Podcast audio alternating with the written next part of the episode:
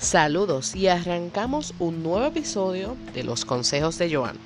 Y hoy hablaremos sobre los easter eggs que están en la película Wonder Woman 1984. Espero que ya hayan visto la película, ¿verdad? Porque como vamos a hablar de easter eggs, pues obviamente van a tener spoilers, así que espero que ya la hayan visto para que no tengan ningún problema. Si no la han visto, pues por favor, denle stop en este momento para, para que no tengan spoilers. La película de Wonder Woman ha tenido comentarios y críticas mezcladas, ¿verdad? A muchas personas le ha gustado, a otras personas no le ha gustado. Este, muchas personas dicen que es una película que es más drama que el concepto de superhéroe. A mí en mi personal sí me gustó. Sí hubo, sí es drama y hubo partes que me, que me tocaron la fibra emocional. Este, porque hay unas partes que son, que son tristes, ¿verdad? Y, y es este, especialmente cuando ella está con Steve, que se tiene que dar cuenta de, de, de que Steve realmente ya no está. Y esa parte yo creo que es emocionalmente fuerte porque es como que cuando tú te das cuenta que tienes que seguir por la vida y que esa, esa persona especial ya no está y tú tienes que seguir por la vida independientemente, ¿verdad? De, de que esa persona ya no está. Yo creo que esa es la parte un poquito más, más dramática de toda la película. Pero como vamos a hablar de los easter eggs, eh, no vamos a tocar temas tristes.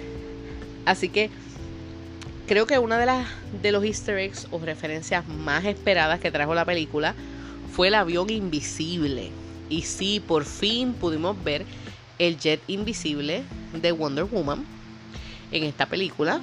Este cuando ella y Steve salen huyendo y obviamente pues Steve es piloto, así que él va a pilotear el avión. Entonces como Steve pues viene de otra época, le dice, no te preocupes, con la forma en que yo vuelo no se van a dar cuenta de dónde está el avión. Pero ya para el 1984 existían los radares, así que independientemente de las piruetas que él diera, iban a saber dónde estaba el avión. Así que Diana logra convertir el avión en invisible y entonces ahí es que por fin vemos el avión invisible de Wonder Woman. Otra cosa que vemos es el reloj de Steve. El reloj de Steve es un easter egg. Obviamente eh, vemos el reloj original que él le regala en la película, en la primera película antes de irse. Pero la referencia que vemos en esta es cuando Steve aparece para demostrarle que es él, le deja un reloj, pero en este caso pues es un reloj digital, ¿verdad? Porque ya estamos en, en otra época, ¿verdad? Son los 80 en la película. Y ya los relojes digitales existen. Eh, otro easter egg es que ella se encuentra en Washington DC. El que ella vive en Washington DC es una referencia directa a su pasado como amazona. Esto se debe a, a las estructuras que se encuentran en Washington, que hace muchas referencias a la antigua Grecia. Así que al Diana ser este, una amazona, pues el que vive en Washington, pues es una referencia directa a eso. Y además en los cómics, ella vivió en Washington. Otro easter egg es la foto con Eta Candy, que es su amiga. Entonces eh, vemos que su amiga envejeció, ¿verdad? Este, así que pues disfrutó de una larga vida. Y esa parte ¿sabes? Si tú le das casco es como triste, ¿verdad? Porque al ella no envejecer, pues va a ver a sus amistades eh, envejecer y morir.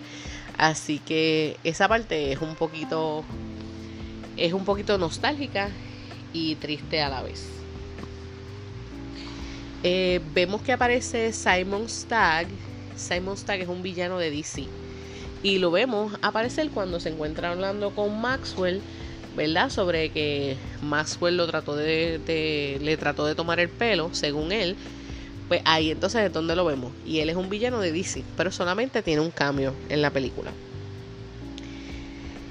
Vemos el tributo a los 80, lo vemos bien fuerte en la ropa, lo vemos en los gimnasios.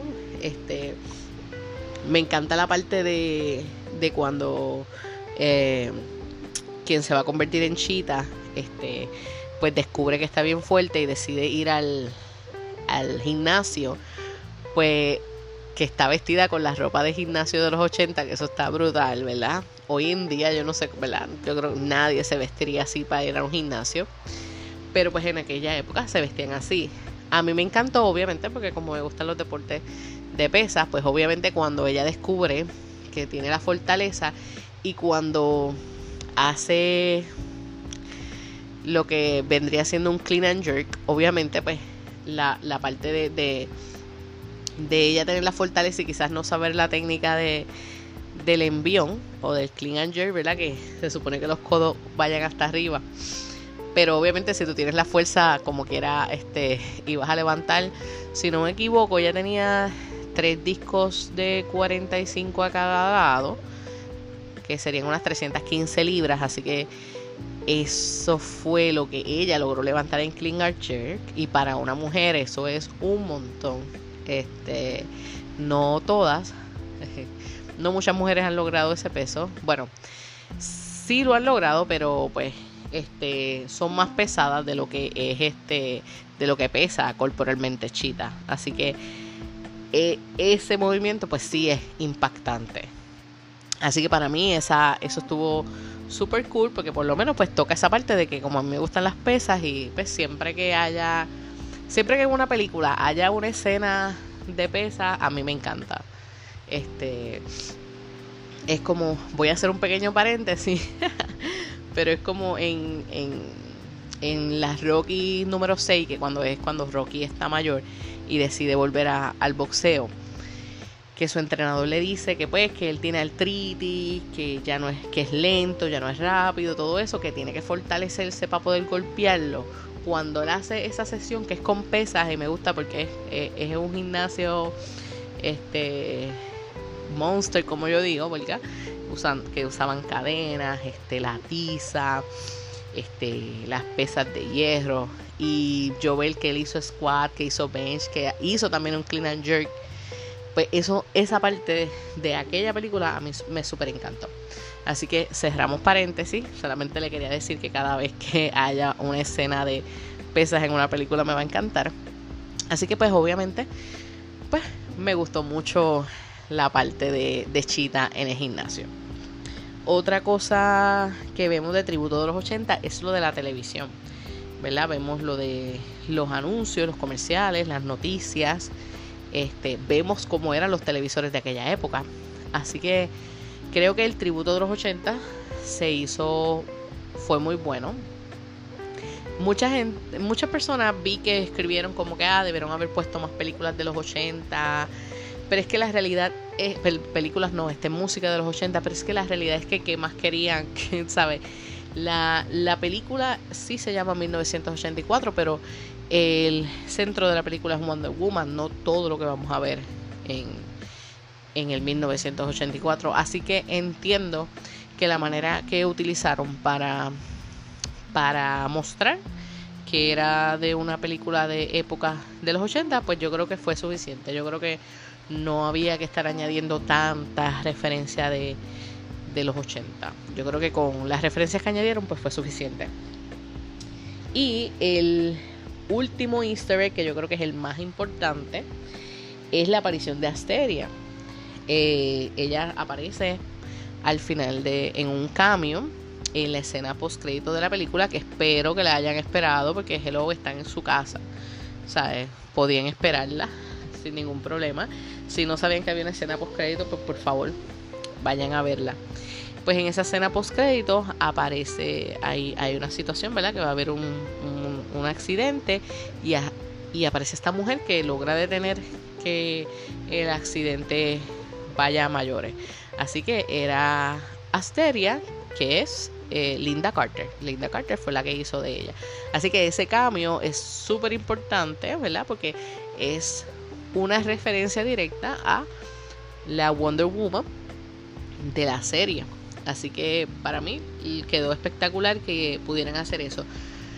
Yo estuve esperando durante toda la película el cambio de ella porque este, yo la había visto que ella estuvo en, el, en la conferencia de prensa de DC, así que yo dije, Linda Carter me imagino que tiene algo que habrá salido en un cambio o algo, así que estuve pendiente durante toda la película y sí, salió en la escena post crédito.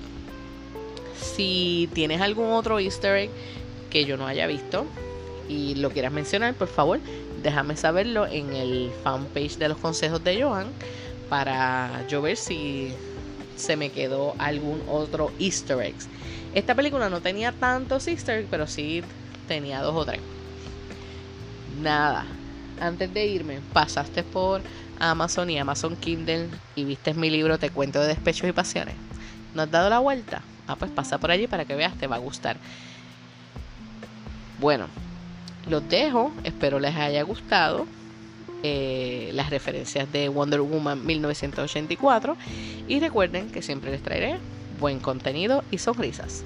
Chao.